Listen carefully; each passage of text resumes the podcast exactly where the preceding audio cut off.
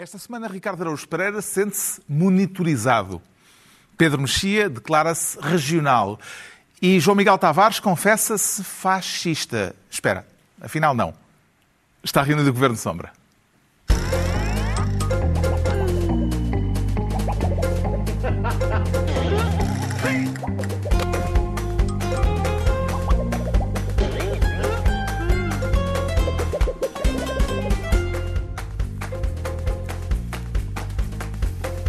Ora viva, sejam bem-vindos. No final de uma semana em que o Presidente da Câmara de Lisboa decidiu partir a loiça, daqui a pouco vamos tentar avaliar quem terá razões para se sentir com as orelhas a arder, depois da fúria de Fernando Medina pedindo que rolem cabeças.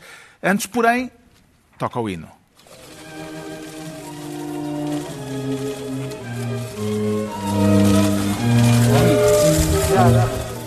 Estão reabertas as fronteiras entre Portugal e Espanha. O momento foi celebrado ao mais alto nível com a presença dos chefes de Estado e de Governo dos dois países. E é isso que leva o Ricardo Araújo Pereira a querer ser esta semana ministro da vacuna.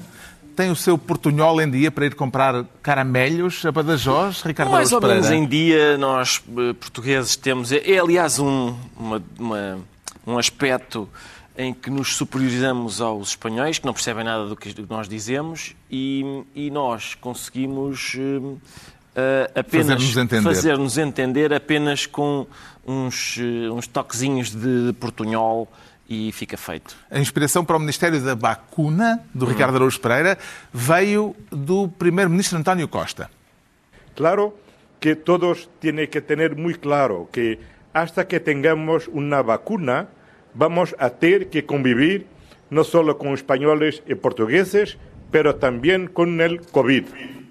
O primeiro-ministro português a celebrar em castelhano a reabertura das fronteiras, aquela vacuna ficou-lhe no ouvido, Ricardo Araújo Pereira. aquela vacuna. Estamos todos cheios de curiosidade para saber o que é que vai tirar daquilo. Por- Não, oh, Carlos, eh, eu sei que provavelmente estão a precipitar-se para concluir que eu me detenho apenas no aspecto folclórico da palavra vacuna ter bastante graça e da, e da maneira como.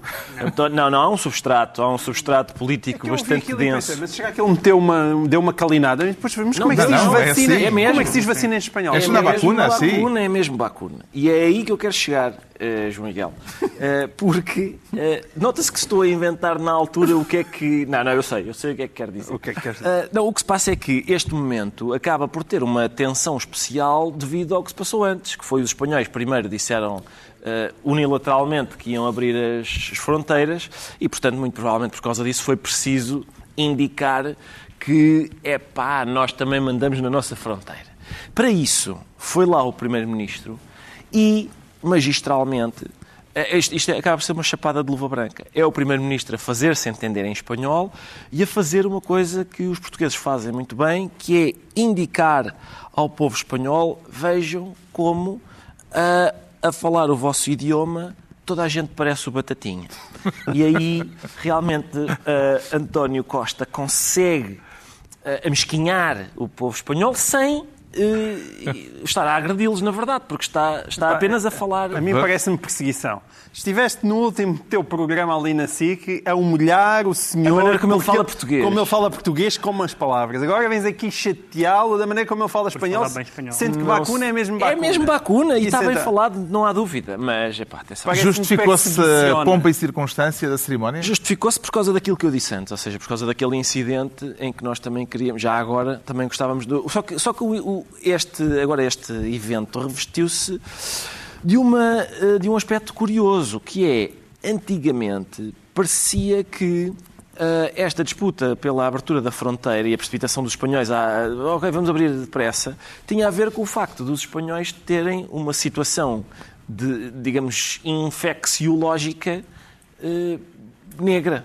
Ou pelo menos bastante mais eh, Não, negra, negra, sim. do Foi, que a nossa. durante muito tempo foi o país com Sim. mais mortos no mundo. Ora, neste momento, aparentemente, eles estão à nossa frente, porque saiu hoje a, a lista de países que podem, para os quais o- a- os cidadãos do Reino Unido podem viajar sem ter de fazer quarentena. Portugal não está, mas Espanha e, e Itália estão. E, portanto, não sei que raio de reviravolta isto deu, Não sei que vacuna levaram os. eh, inventaram os espanhóis e os, eh, e os italianos, mas nós precisávamos desta vacuna, nem que seja uma. É possível que seja uma vacuna mediática, não seja uma vacuna eh, eh, real, física, na saúde das pessoas, seja apenas uma vacuna mediática, mas o certo é que resultou. Estão a contar o número de vezes que o Ricardo já disse haver alguém vacuna? com um gongo. a- Cada vez que eu digo vacuna. Plim, plim. Quem é corre mais riscos com esta reabertura das fronteiras, Pedro Mexia? Portugal ou Espanha? Bem, o risco é um, é que é abri-las solenemente e depois ter que as fechar se as coisas correrem mal. Portanto, esse é um risco partilhado. Claro que é um gesto simbólico que, que neste momento passámos de, um- de um- de umas décadas em que acabaram as fronteiras para uma situação em que as fronteiras tiveram que voltar a existir de uma forma muito enfática e, portanto, nós sentimos, acho eu, isso todos muito politicamente e civilizacionalmente. Dá-se o caso, ainda por cima de nós só termos uma, não é? Portanto, nós não podemos abrir fronteiras com mais ninguém senão com a Espanha. Ah, e tendo em conta também os... os- Primeiro, uma- uma- um, um sinal positivo que isso possa ter. E depois alguns, não sei se foram desaguisados ou se foram apenas desencontros nos últimos meses em termos de comunicados, acho que isto ficou, ficou bem na fotografia para toda a gente. Não sei se é muito útil, eh, isso, vai- isso não vai depender da cerimónia nem das, nem das bandeiras, mas eh, do que acontecer. Houve Com- muita contenção nos discursos. Aliás, o, o- Obrigado. o rei espanhol nem podia falar naquela circunstância. Por razões podia, protocolares. Por razões protocolares. O primeiro-ministro espanhol não poderia falar, não podia falar, não pôde falar, porque não falando o rei, o primeiro-ministro também não pode falar e, portanto, não iam falar, ficaram a falar os portugueses sozinhos, não é? Eh, A cerimónia, esta cerimónia em Elvas e em Badajoz terá tido alguma coisa a ver, como sugeria o Ricardo eh, João Miguel Tavares, com aquele desentendimento sobre as datas, quando a Ministra do Turismo espanhola eh, anunciou uma data que o, o governo português ainda não conhecia? Certo, e Augusto Santos Silva reagiu logo, muito rapidamente. Não, claro que tem a E ver depois com os isso. outros reagiram muito rapidamente à reação do Augusto Santos Silva, Exatamente, mas é, não há dúvida. emendando. Não há dúvida que tem a ver com isso, mas o problema é que eh, nós já sabemos que no humor o timing é tudo, não é? A mesma, a mesma piada eh, dita por mim e dita pelo Ricardo, do modo geral, não tem a mesma graça. E a piada pode ser a mesma, é só porque ele consegue dizê-la com um bocadinho mais de qualidade do que eu. Lá saber porquê. E na política a coisa não é muito diferente. É tudo uma questão de timing. E o timing de quando isto foi anunciado não tem nada a ver com o timing de hoje em dia, como aliás já foi dito. Na altura, Espanha era a má da fita e nós estávamos espetaculares e agora nós somos os mal da fita e são os que estão espetaculares. Então, o rei de Espanha não falou, o primeiro-ministro de Espanha não falou e se os nossos pudessem não ter falado, também não tinham falado. Sim, o problema é que isto já Os estava nossos não marcado. falaram, eh, só falaram? falaram posteriormente. Não. As declarações de António Costa são feitas num momento posterior ao da cerimónia em que falaram o Primeiro-Ministro português e o Primeiro-Ministro de Espanha. Certo. Mas o que eu te estou Naquela dizer... cerimónia em que estiveram os quatro, eh, não houve declarações nenhumas. Mas o que eu te estou a dizer é que, por vontade deles, eu tenho a certeza Não que ninguém ninguém. falaria nem sequer lá tinham ido. O problema é que já estava, Já marcado, estava marcado. e parecia mal. Mas nesta altura aquilo é um embaraço. Por isso é que aquilo foi sim tudo despachado a toque de caixa e parece que eles lá, nem, lá não foram. Quando isto foi feito originalmente, claramente era outra vez para haver festarola da grande. Isto foi antes da história da Champions. E mesmo a história da Champions já pareceu tão mal na altura que agora não dava senão para fazer Eu, isto. eu achei divertido aquilo do protocolo, porque parece que é desenhado para, ok, vamos juntar todos, mas espera, houve aqui uns senhores que disseram que não podemos todos falar. E se um sai, o outro não pode falar, até o outro voltar. Então aquilo foi uma, foi uma cerimónia que podia ter sido, imaginem, com quatro discursos, mas não dava, não podia ser, não podia ser. Ainda bem que não foi, acho que não, Sim. acho que não cairia bem uma cerimónia Não. excessivamente sofisticada. Entregamos ao Ricardo Araújo Pereira a pasta de Ministro da Vacuna, quanto ao Pedro Mexia quer ser desta vez Ministro dos Regionais. Eh, Será, não, será possível não tirar eh, ilações nacionais do caso que quer falar, Pedro Mexia? Ou, eh, Eu acho que não, mas pelos vistos. Tem de se tirar são nacionais. elas. O que aconteceu Eh, foi o seguinte. ah, aqui há pouco tempo, o Primeiro-Ministro exaltou-se e pediu responsabilidades. E agora, um dos seus putativos sucessores exaltou-se, exaltou-se ao nível de Fernando Medina, que é não muito, e pediu responsabilidades. Justamente, um- a questão é, foi é um dos temas da semana, foi eh, desencadeada pelo Presidente da Câmara de Lisboa, irritado com o aumento dos casos de Covid na região de Lisboa. Isto é um problema de qualidade das FIAs no terreno e de quantidade de exército disponível. E por isso, ou as FIAs, rapidamente em matéria de saúde pública, na região de Lisboa, conseguem, em muito poucos dias, pôr ordem na casa e dar sinais claros de que tem a situação sob controle, ou essas chefias todas têm que ser reavaliadas. Com maus chefes e pouco exército, nós não conseguimos ganhar esta guerra. Essa é uma nota último, direta para a Direção-Geral de Saúde e para o Ministério da Saúde. É, é. É uma nota direta a todos os responsáveis relativamente a esta matéria que isto é preciso uh, agir rápido. Fernando Medina a exigir mudanças nas FIAs da saúde, tendo em conta as adendas de Fernando Medina posteriormente, ao longo da semana, depois foi. desta. Depois foi, não, não é. Porque ele disse, é uma nota direta? É, é. Sim. E depois, durante a semana, disse, não, não é. E parece Não é para o Ministério, não é para a Direção-Geral de Saúde. Para quem é que pode ser? Para a Coordenação Regional de Lisboa, Duarte Cordeiro. Duarte Cordeiro deu uma entrevista a dizer o que é que Fernando Medina queria dizer. Pergunte-lhe a ele primeiro ponto. Segundo, que disse que um dos, se um dos problemas, o Eduardo Cordeiro nem diz que é, mas se um dos problemas for os transportes, então quem tem que lidar com a responsabilidade dos transportes é a área metropolitana de Lisboa, presidida por Fernando Medina. Uh, portanto, foi, por um lado, foi uma irritação que pareceu ser para cima e não foi especialmente para cima. Foi para baixo, foi, depois houve uma, um recuo, não vale a pessoa irritar-se e recuar.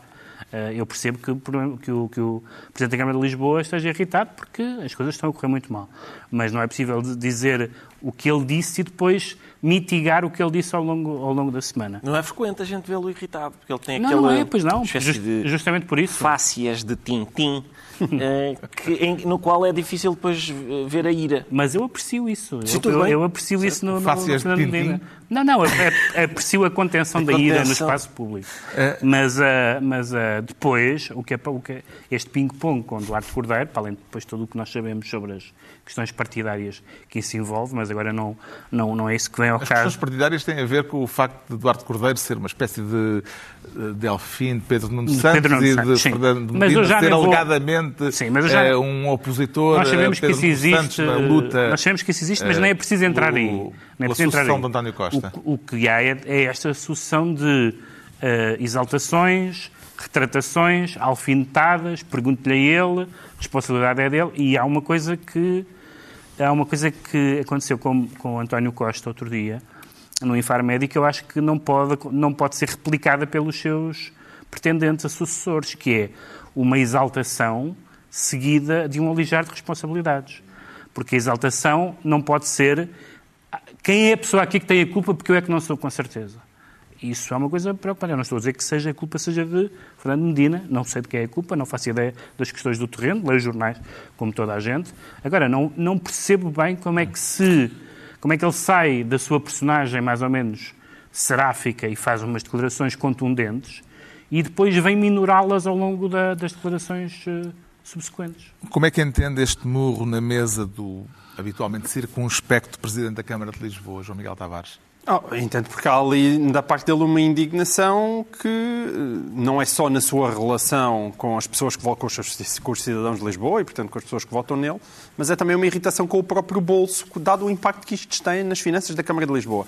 Antes disso, deixa-me só fazer uma nota. Para mim não me é claro se Fernando fez aquilo sem ou com o conhecimento de António Costa. Não, não faço ideia. Eu até posso porque isto vem na sequência daquela irritação que foi muito uh, noticiada numa reunião do Infarmed, em que António Costa aparentemente uh, embateu de frente com Marta Temido. E, portanto, isto vem nessa sequência. Uh, e, e, portanto, eu até admito a hipótese de António Costa ter conhecimento deste género de declarações antes delas terem sido proferidas. Agora, é muito curioso quando nós olhamos para Lisboa ver a forma com que a ausência de turismo pode afetar brutalmente a cidade e não apenas os restaurantes ou uh, os tuk-tuks. Nós, ao mesmo tempo que nós tivemos um país em que nós olhamos para o investimento público e dizemos o investimento público nos últimos quatro anos bateram mínimos sempre, quando olhamos para a Câmara de Lisboa, qualquer um de nós terá a sensação que o investimento público da Câmara de Lisboa bateu recordes máximos de sempre. E, portanto, a, a cidade está toda a mexer, há obras em todo o lado e essas obras têm que ser pagas com alguma coisa e não é certamente só com o dinheirinho dos impostos do, dos lisboetas. É mesmo com a avalanche de turismo que colocou os cofres da Câmara cheios como nunca se viram. é evidente. E há uma crise em perspectiva, não é? uma crise, não é só, na, crise não é só no restaurante, mas em Lisboa é particularmente sensível claro, porque claro. tem uma dimensão maior. Claro. Uh, mas, mas, isso justifica a irritação? Ou seja, Acho que justifica a irritação, claro que justifica dizer, a irritação. A questão é, é saber se uh, Fernando Medina identificou bem os responsáveis e se essa irritação corresponde Isso é uma longa, de facto é uma longa a conversa. quem é que tem responsabilidades na matéria. É uma longa conversa. Eu acho que Fernandina identificou bem alguns responsáveis. Acho que o falhanço português no desconfinamento tem a ver com o facto de nós hoje em dia termos um Estado que funciona muito mal em questões que são extremamente complexas, como esta. Ou seja, uma coisa é fechar a economia, fechamos a economia. Outra coisa é organizar as Champions. Somos espetacular a organizar as Champions. Mas tudo isso são questões mínimas e são questões localizadas. Quando nós necessitamos do, do Estado para desenvolver uma estratégia muito sofisticada, que é transversal a vários ministérios, onde várias áreas se cruzam, isso exige uma complexidade, uma, uma quantidade de meios, uma qualidade de chefias que nós hoje olhamos para o Estado e perguntamos onde é que elas estão. Acho que não estão em lado nenhum. Isto, isto é, o que tu, é o que se paga de décadas de jobs for the boys, a afastar os mais competentes porque não têm cartão do partido. E isso quando, quando, este tipo de atitude é, é, disseminada por todo o Estado, chega uma altura como uma Covid-19, em que nós precisávamos de um Estado super eficiente na saúde, na educação, nos transportes. Onde é que está esse Estado? Não existe. Medina tem razões de queixa, ou parece-lhe Ricardo Araújo Pereira que está, como dizia esta semana um editorial do Jornal Público, desesperadamente procurando bodes expiatórios? Podem ser as duas, atenção. Em princípio. Podem já, coincidir. Sim, pode haver, podem, podem coincidir, porque sim. em princípio há mais. Não, é, não há apenas um responsável e, e bodes expiatórios também é sempre, são sempre bons de. Aliás, eu. eu de matar. Eu, eu eh, prevejo que haja bastante pastorícia expiatória daqui para a frente, porque há de haver. Aliás, este é um momento em sim. que é um bom emprego, não é? Em que, sim, hoje se fossem cabras expiatórias, sempre havia o leite e queijo. Exato, é verdade. Mas há aqui, um momento, há aqui um momento, parece-me que é um momento em que o PS o sucesso do PS vira contra si próprio, porque este era o momento ideal para o Presidente da Câmara de Lisboa ser de outro partido, para ser fácil alijar, como disse o Pedro, as responsabilidades. E é curioso notar que é muito raro alijar-se outra coisa que não sejam responsabilidades. é um verbo que não tem outra, assim como quase só se envidam esforços.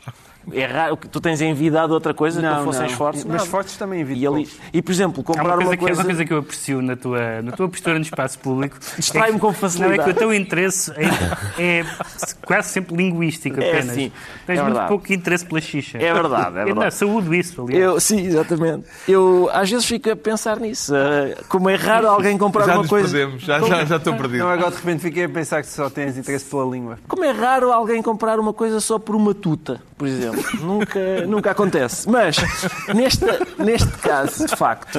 E neste... também por duas tutas também não. Por duas tutas nada. Espera aí, agora estou confuso. O que é que é uma tuta? Já? Tuta e meia. É sempre não, isso eu sei, mas o que é que é uma tuta? Faço ideia. Vai, é, é, vamos investigar. Vamos investigar. Para a próxima comunicamos então, Continua lá que eu vou investigar o que é que é uma Durante tuta. Durante a minha palavra. Sim, sim, enquanto falas, enquanto falas. Pá, isto realmente... estás a dizer coisas Bem, então, okay. Não, não, eu tenho coisas para dizer. É que eu quero saber o que é que é uma tuta. Como é óbvio, se o Presidente da Câmara fosse do PSD, meu Deus, nós estaríamos a assistir a um espetáculo maravilhoso. Foste tu, não, não, foste tu. O que é que aconteceu? Como não temos isso, temos que nos contentar com fações dentro do próprio partido. Não, há, não se pode acusar outro partido. Já tivemos uh, Fernando Medina que estava da Malheiro às turras. Sim, tivemos Medina e Malheiro, o combate regional e também partidário, foi bonito, gostei de ver, mas pareceu-me, eh, foi só eu ou pareceu-me que estas declarações de Medina também vêm na sequência dele ter lido no jornal que o Costa tinha gritado com a Ministra da Saúde e ele talvez tenha pensado, espera aí, mas está a valer? Ai, está a valer? Então deixa-me molhar a sopa também. A e Ministra da Saúde uma... respondeu, respondeu numa conferência de imprensa, se o Primeiro-Ministro puxou as orelhas à Ministra, tinha toda a razão é para o fazer. Tinha razão, mas ela não sabe bem porquê. Porquê é que, foi, porquê é que foram puxadas, mas se ele puxou é porque está bem feito. Um, eu, de, de, qualquer modo, uh, parece-me que vai haver a tal pastorícia expiatória porque uh, portanto, os grandes, que ele te, normalmente, ou temos um bode expiatório grande, do género, Ministra da Saúde, isso era bom, porque era um bode expiatório grande que arcava com, lá está, também só se arca quase com, mas enfim, com culpas. Mas com ela arcava, arcava com... Agora, eh, não, ela recusando, ela virou-se e disse não, não, para mim não e tal, toda a gente começou a, todos os grandes, por isso agora em princípio são estruturas intermédias, não é, da, claro. da, da Direção-Geral de Saúde, são uns técnicos e tal, têm de ser vários, por isso é que é preciso a pastorícia expiatória, têm de ser vários, porque a culpa ainda é um bocado uh, vasta e, portanto, ou é uma pessoa com ombros muito largos, uma muito grande com ombros muito largos, ou são vários pequeninos uh, que possam suportar a culpa de todos por si. Antes de continuares, importa esclarecer que tuta é uma redução de macuta e macuta era uma moeda angolana de muito baixo valor. Portanto, Uh, e utilizava-se a expressão macuta e meia. Portanto, tuta e meia significa uma moeda de baixo valor Pronto. e mais qualquer coisa. Portanto, é apropriação cultural. E é, é, é. E ainda é apropriação cultural. E ainda dizem que não se aprende nada com este programa.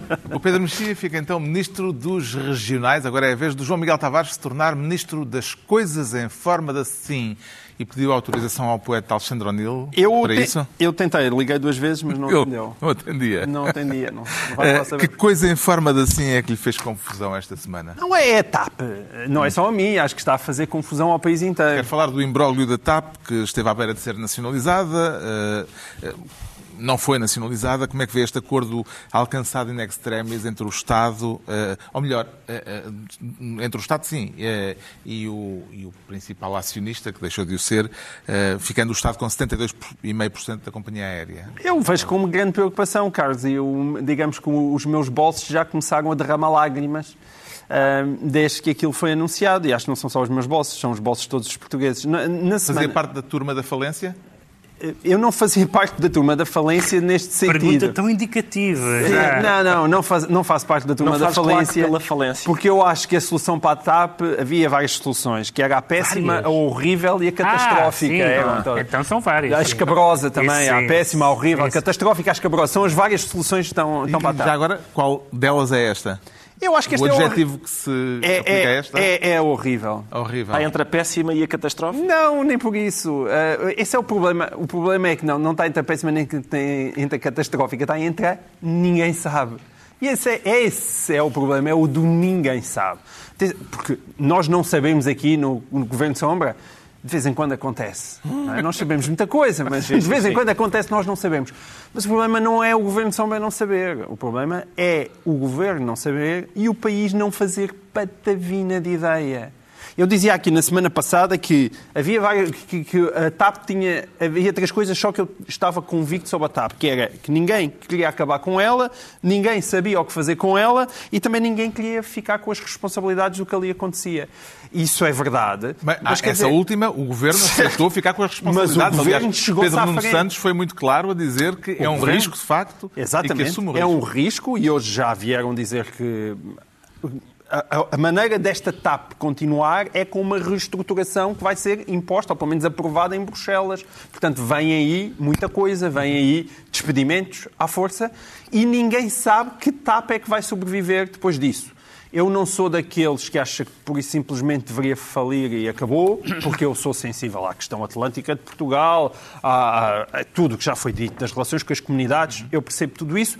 Não tenho a certeza que não seria melhor a solução péssima de falir e abrir ao lado uma outra igual. Isto tem implicações técnicas extremamente complicadas. É uma boa e Agora, que isto, uma TAP boa e uma TAP má, agora que isto é um gigantesco ponto de interrogação que se vai transformar numa catrefada de euros interminável, é. É sensível. eu não sei se o, se o, país pode pagar isto. Ricardo Araújo Pereira, é sensível à ideia de que Portugal precisa de uma empresa de transporte aéreo com uma componente de serviço público ou preferia ver o mercado a tratar do assunto por si próprio?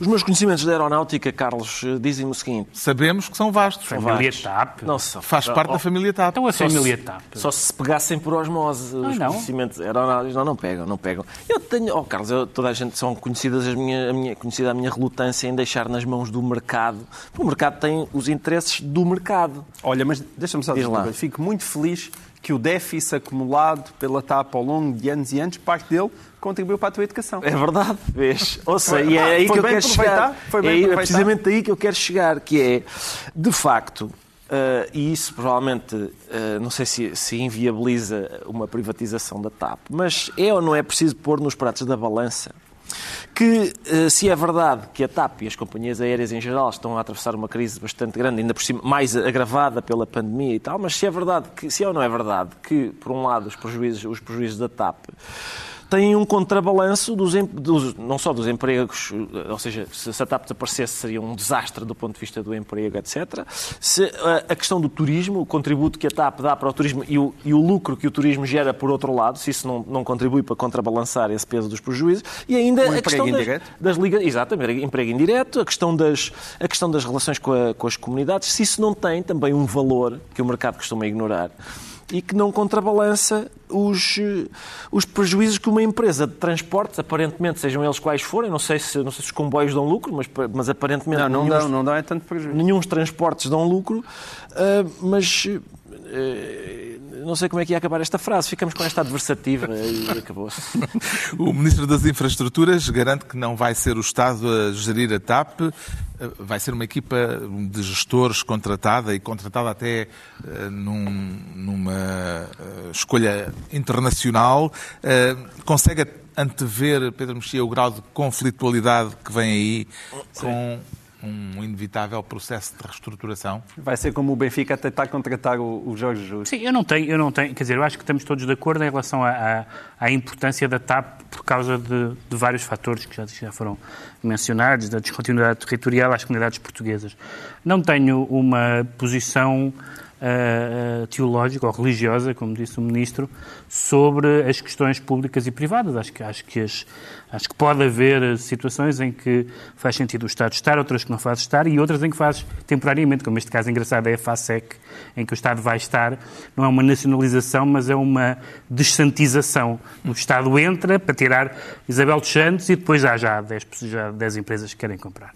Um, mas, mas neste caso, portanto, não tenho uma, uma, posição teológica quanto a isso, mas há duas coisas importantes. Uma é o impacto que isto pode ter, porque há, há, há o tradicional uh, ramo deficitário que, que, é as companhias aéreas, há um momento em que a Europa vive e em que Portugal vive.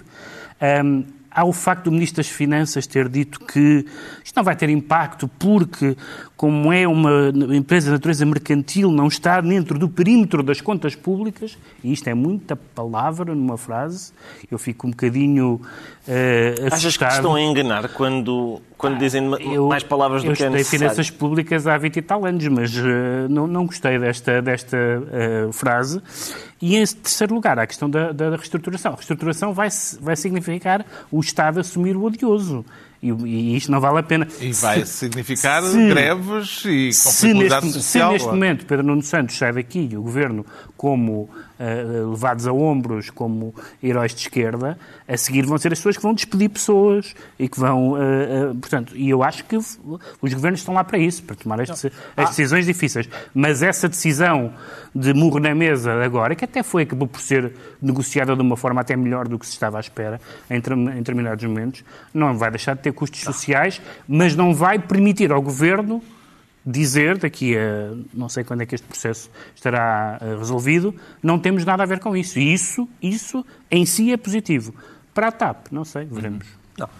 Eu tenho muitas dúvidas sobre a, a relação né, a, a, a, isto ter sido uma boa negociação. Acho que até isso é demasiado cedo para saber. Aparentemente por, pode ter sido uma grande negociação. Outras hipóteses ou, é, é, mesa, para, é para o Neil Lehman, que leva 55 milhões e, e, e, e, sai dali a esfregar as mãos Compara e deixa os problemas Comparativamente dá outras Mas há só uma questão que eu queria dizer que ainda não sabe. Eu espero que é que acabem aquelas famosas cláusulas secretas daquele famoso acordo da reversão do pós 50%, porque eu começo a ver notícias, e acho que temos todos os direitos de saber disso, que dizem que aquele acordo colocou o Estado numa, proteção, numa, numa, situação de desproteção maior para em relação a uma recompra da TAP. E, portanto, acho que aí todos os portugueses têm o dever de, mais as questões de remuneração de reclamar, de gestão da reclamar isso. Vai haver seguramente cenas dos próximos capítulos. O João Miguel Tavares fica assim Ministro das Coisas em forma de assim e estão entregues as pastas ministeriais por esta semana. Vamos agora saber porque é que o Pedro Mexia se sente mínimo e aplica-se neste caso a máxima de que menos é mais, Pedro Mexia? Menos por menos, mas menos só, menos só não, é, não é mais. Estamos a falar da, da, proposta de Rui Rio para substituir os debates eh, quinzenais no Parlamento, com o Primeiro-Ministro, por debates mensais. Eh, vê nisto eh, coerência ou uma atitude pouco combativa por parte do líder do principal as partido duas, da oposição. As duas coisas. E atenção, e outra, outra proposta, dois plenários por semana, apenas dois plenários por semana. Mas essa já essa está mais tremida, não é? Sim, eu sei. Do acordo não, do PS. Está bem, do Pronto. acordo sim, mas, mas a da, proposta, da intenção. Eu acho que é, é, pouco combativa e coerente. É pouco combativa porque não, acho, não, não me parece natural que um líder da oposição uh, diga realmente o Primeiro-Ministro está a ser escrutinado a mais. Realmente isto está-me a incomodar, ele tem que ir tantas vezes dar explicações.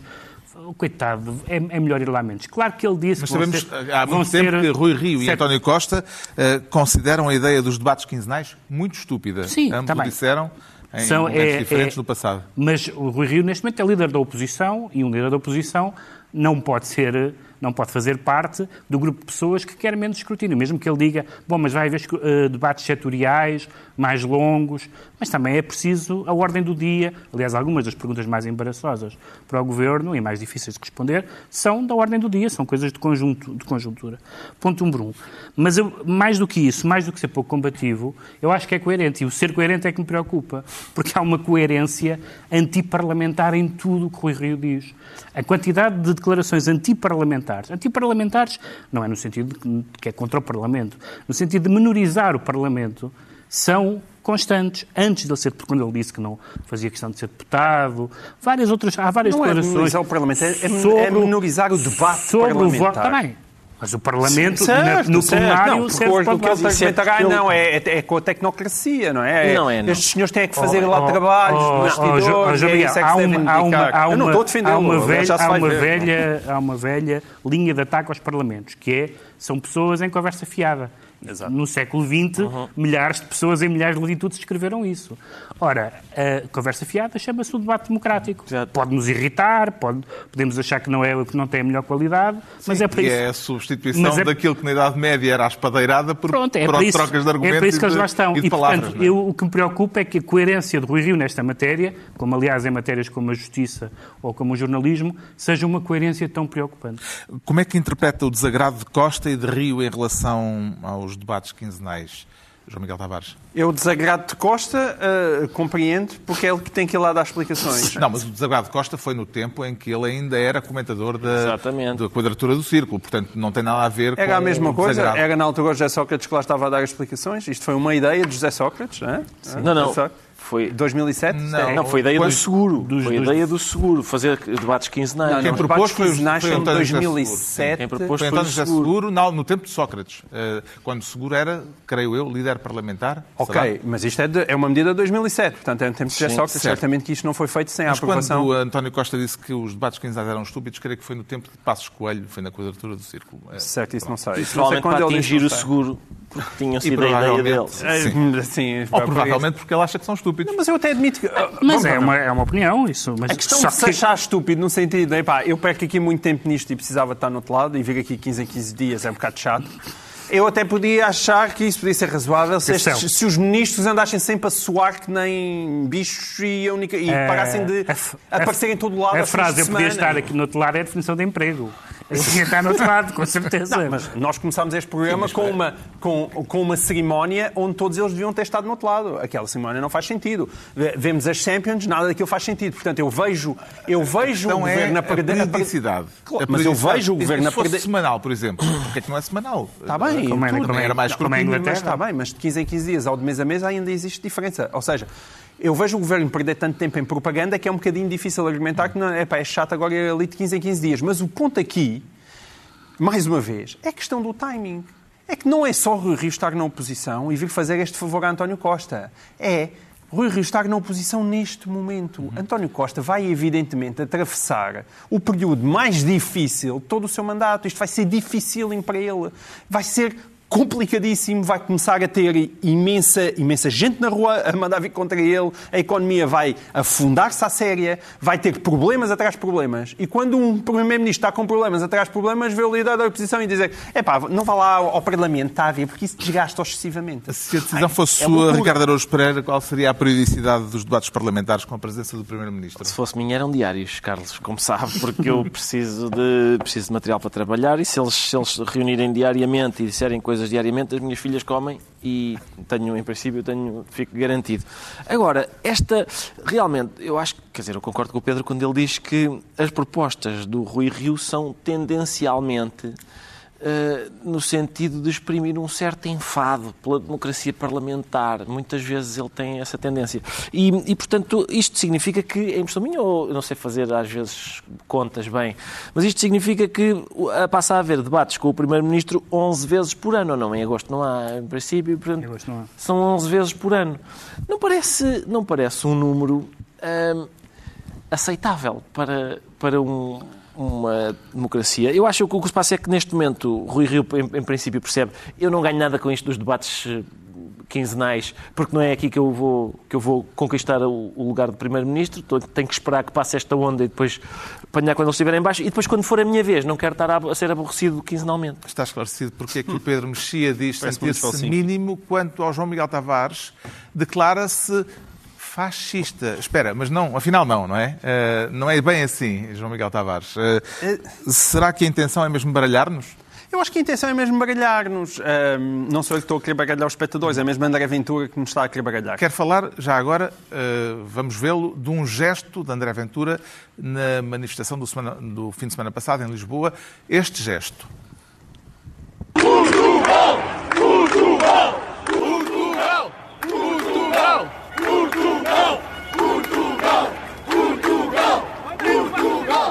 Mão, a mão, a mão. A mão, a mão, a mão. Vê isto como uma encenação ou como uma saudação nazi, João Miguel Tavares? Não, eu vejo isso, entre uma e outra, eu vejo isto certamente como uma encenação, mas não um acaso. Ou seja, Apareceram logo 500 fotografias desta manifestação e no fim de semana passado a grande conversa em todas as redes sociais era saber se ele tinha ou não feito a saudação fascista. Um, e a resposta é, ele fez a saudação fascista ou não? O que eu acho que André Ventura fez, e por isso é que eu acho que vale a pena trazer estas coisas, para começarmos ao pouco a perceber a mecânica de Ventura, que não é muito diferente da mecânica de Trump, é fazer coisas que evidentemente são ostensivas e estão lá para serem fotografadas daquela maneira e depois, a partir daí, quando essas fotografias são reproduzidas e quando a conversa começa, ele diz mas agora, por amor de Deus, então, que estupidez. Estou lá agora a fazer saudação Então, o que ele queria era eh, atenção. Se aquilo que ele queria era atenção, não será um é pouco ingênuo estar a, a dar-lhe atenção? Ganhou. Não. A atenção de que ele precisava? Desde mandar-lhe um bacalhau sim, como prémio. eu acho que sim, mas eu acho que essa guerra André Ventura não pode deixar de ganhar. Porque estas coisas não podem ser silenciadas. Eu, como eu acho que André Ventura, em muitos sentidos, representa uma coisa perigosa, ainda por cima eu sendo uma pessoa de direita, sinto na necessidade de denunciar as coisas perigosas que eu acho que Ventura representa. Não significa que Ventura sequer seja fascista. Eu não acho que ele seja fascista. Mas ele é um populista desbragado que abre caixas que não devem ser abertas. E o que ele está aqui a fazer com este tipo de ambiguidade é olhem para mim, ele, ele tem feito uma sucessão de, de, de, afirmações completamente escabrosas nos últimos tempos. Foi sobre Joana Amaral Dias e os lábios, os lábios pintados de vermelho, Ana Paula Vitorino, que tem que passar melhor a, a roupa do marido, as coisas que ele disse sobre a, sobre a, a, a Filomena Cautela, mais a Mariana Mortágua. São coisas tão escabrosas, algumas tão ostensivamente machistas, que já ninguém é ostensivamente machista assim. Mesmo que seja machista, não, não, não, não anda ali armado em galaró do machismo ibérico mais cavernícola. E, portanto, ele faz aquilo para chamar a atenção e depois, a partir do momento que lhe é chamada a atenção, ele muitas vezes recua, diz nada e lá está. Como disse o Ricardo e bem, é uma espécie do Hitler que depois tem um, tem um coelhinho doméstico ao qual faz festinhas. As coisas não batem certas umas com as outras. E este tipo de mecanismo tem que ser desmontado, mas salientando sempre a sonsice de André Ventura. Porque é evidente que ninguém faz assim. Porque Ninguém faz aquilo assim daquela maneira. Muita gente diz, não, isto é um mera caso e, e, e, apenas má vontade. Não é coisíssima nenhuma. Eu não sei se tu, Ricardo Pereira, ele estava aqui a defender que muitas vezes faz assim nos estádios de futebol, quando se diz Portugal, Portugal. Mas como aquele senhor que ele estava a filmar chamou a atenção, disse assim: a mão, a mão. Ninguém faz aquele gesto numa Exatamente. manifestação de direita radical por acaso. O que é que lhe pareceu é impossível. a manifestação? Tinha como slogan: Portugal não é um país racista. Sim, oh Carlos, eu, eu não sei, eu, eu percebo, uh, quer dizer, percebo a estratégia do Ventura, que é fazer um gesto suficientemente ambíguo para quando captado por uma imagem fixa, parecer que ele está a fazer a saudação romana é obviamente para falarem dele, porque ela é uma attention whore, não é? uma, em português, uma, Podemos traduzir? uma, uma pega da atenção, uma, uma Sim, está sempre ansioso por, uh, ansiosa por atenção. E pega não no sentido do... Do, do pássaro, pássaro. exatamente. E, mas eu não percebo, sinceramente, quer dizer, pelo lado da publicidade ganhou, não é? O João Miguel trouxe para aqui este tema, portanto, muito, muitos parabéns, muitos parabéns, porque ganhou. Realmente estamos a falar sobre um gesto ambíguo que ele fez numa manifestação que foi, aliás, um fracasso. Certo. Portanto, parabéns. E o gesto escondeu uh, o próprio fracasso. Exatamente. Agora, eu não percebo, tirando isso, eu não percebo a ambiguidade do gesto porque para captar uma hipótese era, epá, eu não vou fazer a saudação romana, mas vou fazer um gesto suficientemente, suficientemente ambíguo para que os nazis pensem que é a saudação romana e votem em mim. Já votam, não é preciso. Os nazis já lá estão, alguns estão mesmo na, pelo que se sabe, estão mesmo na cúpula diretiva. Rende atenção. Rende, rende atenção. E a imagem As de redes sociais não teriam falado é a imagem de do assunto Sim. e o Governo Sombra também não. É a imagem de coragem, é eu, eu tenho coragem hum. para fazer que tu... Qual lhe parece ser a forma mais eficaz de lidar com André Ventura, Pedro Mexia? Eu acho que tem que haver pelo menos três, três regras mínimas, que é, primeiro, não tratar o André Ventura como se ele tivesse nomeadamente no Parlamento, menos legitimidade que as outras pessoas que foram eleitas, como tem feito sucessivamente e muito mal o Presidente da Assembleia. Ferro Rodrigues, sim. Ferro Rodrigues. Acho que não se deve morder o isco de todas as provocações, porque ele vive de provocações. Exato. Por exemplo, era normal que o Ventura entrasse sem provocação com deputados e políticos, mas ele vai atrás de cantores, de atores, ele vai a todas. Daí acho que não se deve morder esse isco. E em terceiro lugar, acho que não se deve passar em claro momentos em que ele pisa um risco já inaceitável, como é o confinamento ético, étnico e ético. Uh, nesses momentos não se pode. Agora estar a discutir cada coisa que ele faz todas as semanas. Ele vive bastante disso, eu acho que isso não é, não é produtivo. Já sabemos porque é que o João Miguel Tavares uh, se anuncia fascista, mas apesar de tudo, não. Uh, vamos agora tentar perceber porque é que o Ricardo Araújo Pereira se sente monitorizado. Uh, teme que estejam a espiá-lo nas redes sociais? Não, em princípio, em princípio, as minhas redes sociais estão, estão seguras. Ninguém, ah. ninguém me apanha por, pelas redes sociais. Quero falar da intenção do Governo de monitorizar o discurso de ódio nas redes sociais. Como é que entende neste contexto a, o verbo monitorizar? Eu sabe que eu estou mais preocupado, menos preocupado com o verbo monitorizar e mais preocupado com o conceito de discurso de ódio. Essa é a minha questão, porque, aliás, a, a, Ministra deu uma entrevista, a Ministra Mariana Vieira da Silva, a dizer quer ser muito clara neste ponto. Não estamos a falar de críticas, opiniões ou debate político na internet. Estamos a falar de perseguições, ameaças e incitamentos à violência. Ora, isto já é proibido por lei. Claro. As, as perseguições, perseguições, ameaças e incitamentos à violência já está claramente definido na lei que é um limite da liberdade de expressão. Ninguém discorda disto. Ninguém discorda disto. Agora, o problema é a definição bastante difusa de discurso de ódio que tem sido aplicada lá está, a críticas, a opiniões, a debate político e também a cartoons, a piadas. Por exemplo, a, a semana passada falámos aqui de um, de um, brasileiro, de um escritor brasileiro que fez uma paródia de uma frase clássica. João Paulo Blanco. Exatamente. E, e, e foi despedido com, alegando a, a, a, entidade empregadora que ele tinha praticado discurso de ódio. O cartoon do António foi considerado discurso de ódio. A opinião da J.K. Rowling sobre o facto do sexo ser uma realidade biológica é considerada discurso de ódio e, portanto, as formas de expressão intencionais e conducentes à violência física já estão na lei. Vê nisto sobretudo perigos ou virtudes, eh, Pedro Mexia?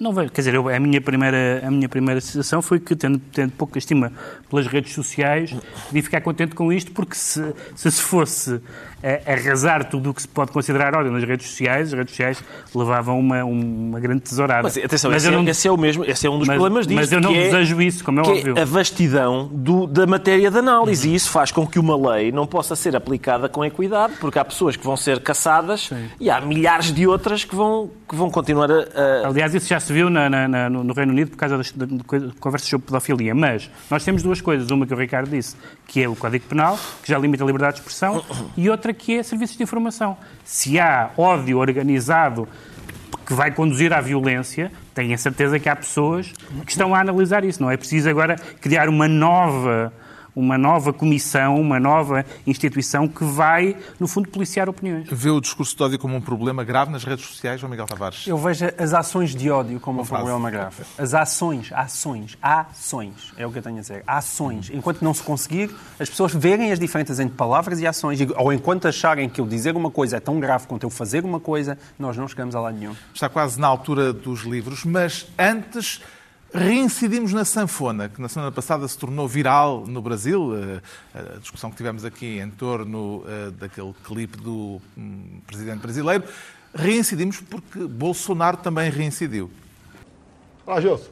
Vamos lá, tocar Riacho do navio, agora vai pro Ceará.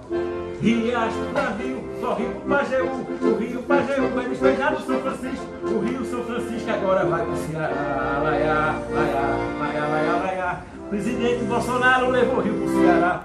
Forró de Bolsonaro e do Presidente do Turismo do Brasil em mais uma sanfonia. Gostou mais desta vez do que na semana passada? Não, gostei mais da semana passada. Parece-me que esta vez o que aconteceu foi uh, como há uma história do Woody Allen em que uma, uma personagem vai à ópera, debruça-se demasiado e cai no poço da orquestra e depois vai todos os dias seguintes para cair para o poço da orquestra só para não dar parte fraca e demonstrar que aquilo tinha sido de propósito. Parece-me que é isso que ele está a fazer. Eu estava à espera que na sequência da homenagem tão bonita, aquela homenagem que enxovalha da semana passada, que esta semana ele tivesse, eh, sei lá, o, o requiem do Mozart em arrotos, em homenagem às vítimas da Covid. Pode ser que fique uma ideia. E arrotos ainda não é o pior que não se é pode pior, imaginar. Não é o pior, mas Bom, agora sim, crescendo. Os livros, e esta semana eu trago uma antologia de poesia organizada pelo poeta Luís Felipe Parrado, que há mais de uma década tem vindo a reunir versões de poemas de autores de proveniências e de épocas muito diversas. O livro chama-se O Universo está pintado à mão e tem um subtítulo que o organizador da antologia explica com uma citação de Ramos Rosa. O subtítulo é Uma antologia fanática, remetendo para uns versos em que Ramos Rosa dizia que se o poema não serve para tornar quem lê num fanático, que o poeta então se cale.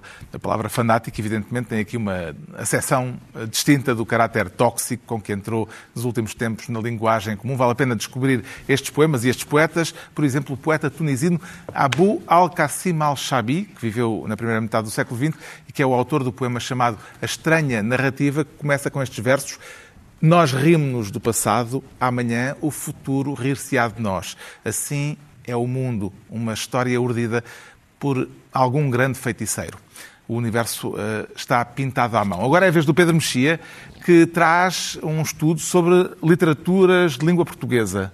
Sim, é uma, é uma empreitada monumental, tem 800 páginas eh, e que não, não se contenta do professor José Carlos Chebra Pereira, que não se contenta, é publicado pela Gradiva, que não se contenta em escrever uma história da literatura portuguesa, mas escreve uma história das literaturas em língua portuguesa, desde o galaico ao português até ao século XXI, portanto Portugal, Brasil, África, Macau, uh, Goa, uh, uh, e que mostra duas coisas, sobretudo que essas três, Portugal, Brasil e África, são três literaturas completamente diferentes. Há, de vez em quando há uns cruzamentos, mas em geral nasceram e cresceram de uma forma muito diferente. E a segunda é que, na literatura portuguesa em particular, há três ou quatro tópicos que, século após século, incluindo aqui centenas de autores de que nem os leitores cultos ouviram falar, uh, vão aparecendo o bucolismo, o saudosismo, os estrangeirados, uh, o lirismo, a decadência, e de, de século em século, de década em década, vai aparecendo uma renovação e é um trabalho, enfim, de uma, de uma vida, num certo sentido.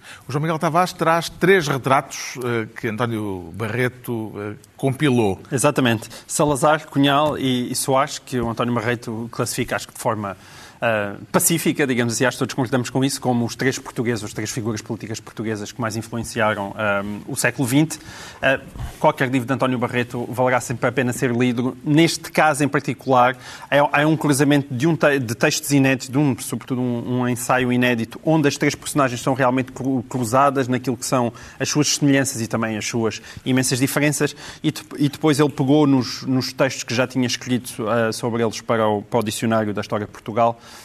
que ele coordenou com a Maria Filomena Mónica, um, os suplementos do, de um dicionário de, de, Joel, de Joel Serrão, e, e, portanto agarrou nessas entradas que ele fez especificamente e alargou-as, e parece-me uma das obras certamente essenciais sobre política portuguesa que vão sair em 2020.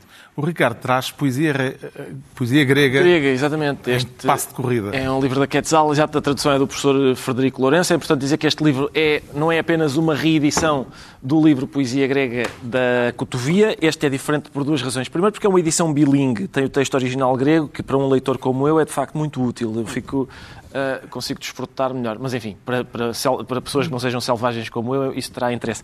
E depois ah, tem outra, outra diferença que se nota no subtítulo, que é, em vez de ser de Alckmin a Teócrito, é de Isíodo a Teócrito, porque tem, alguns têm textos do... Não sei se o professor uh, Frederico Lourenço aceita pedidos como no, quando o telefone toca, mas se ele pudesse traduzir também a Teogonia e os trabalhos e os dias do Isíodo, acho que isso era um favor que fazia a todos. Uh, não, não tenho tempo para ler um poema, queria só não. dizer que ler uh, textos da Antiguidade Clássica é ficarmos a conhecer o mundo uh, melhor, porque eu lembro de ser pequeno. Vou só dar um exemplo comozinho. Quando eu era pequeno, meu pai, quando estava num, num, daqueles dias em que tinha um problema burocrático, ele dizia que tinha andado de Sila para Caribe. Diz.